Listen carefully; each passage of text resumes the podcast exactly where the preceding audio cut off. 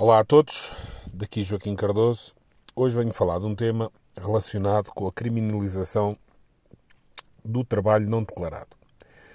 Ora bem, uh, à primeira vista, pode parecer algo uh, correto e que faz sentido, mas se analisarmos todo o contexto uh, atual, toda a realidade atual, percebemos que não é mais do que um apertar do cerco às pessoas, um apertar indireto, mas muito direto, e que vai condicionar cada vez mais as pessoas. E passo a explicar o porquê de eu dizer isto.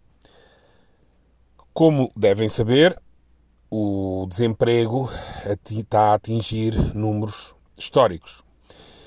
E, com certeza, eh, que será eh, o desemprego estará muito acima até dos números declarados, porque, como sabem, Basta que alguém esteja a tirar uma formação, esteja eh, a participar num estágio, já não é considerado desempregado. Acredito eu que os números do desemprego em Portugal serão algo completamente astronómico. E então, o que é que se passa?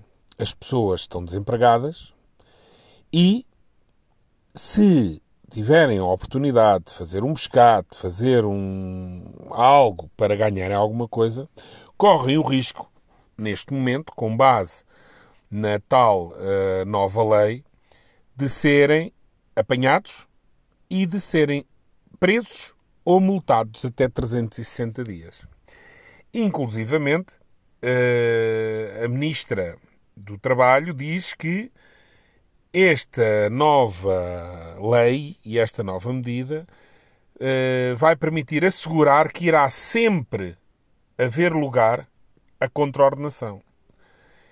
Ora bem, uh, independentemente de tudo, e independentemente de até da pessoa uh, estar a regularizar a situação, a verdade é que vai haver sempre lugar a, pelo menos, ser multada havendo eventualmente a hipótese, havendo ainda a hipótese de vir a ser presa. Isto coloca-nos em posição. Taxa de desemprego brutal. E, e nós não conseguimos arranjar emprego. Ou, para trabalharmos, temos que nos sujeitar às condições que nos são impostas, sejam elas quais forem. Mas se não as aceitarmos, também não podemos fazer nada para ganhar dinheiro, nem que seja para comer uma carcaça. Ou seja, as pessoas estão entre a espada e a parede. Estão desempregadas, não há emprego, porque são desempregadas é porque não há emprego. Os empregos que há vão ter as regras muito bem definidas e as pessoas ou se sujeitam a elas, entre, entre outras coisas, eventualmente a picadinha, não é? Ou se sujeitam a elas ou não têm direito a ter emprego porque não se sujeitam às regras que são impostas para que esse emprego possa ser seu.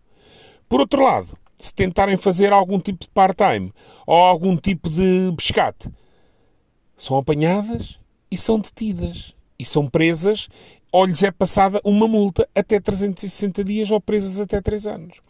Ora, fácil é de saber e de perceber que tendencialmente eles vão recorrer à multa. E porquê?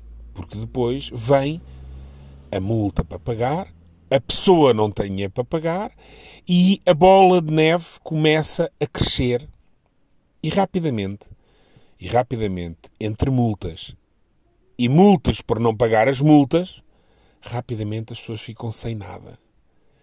Meus senhores, acreditem, o, o plano está a seguir e está a ser preparado de forma a que as pessoas fiquem com cada vez menos alternativas. E não tenham dúvida que isto está mais do que pensado.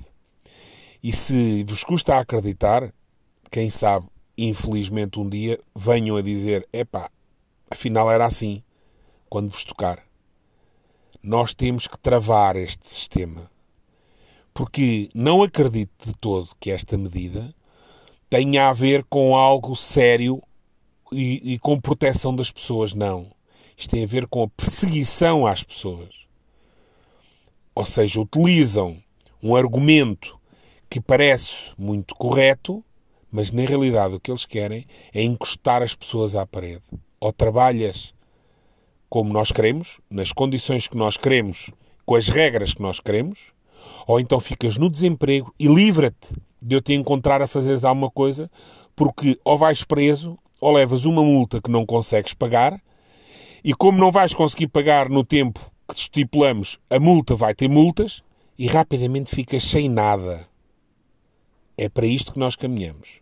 Não tenham dúvidas. Um abraço e até à próxima.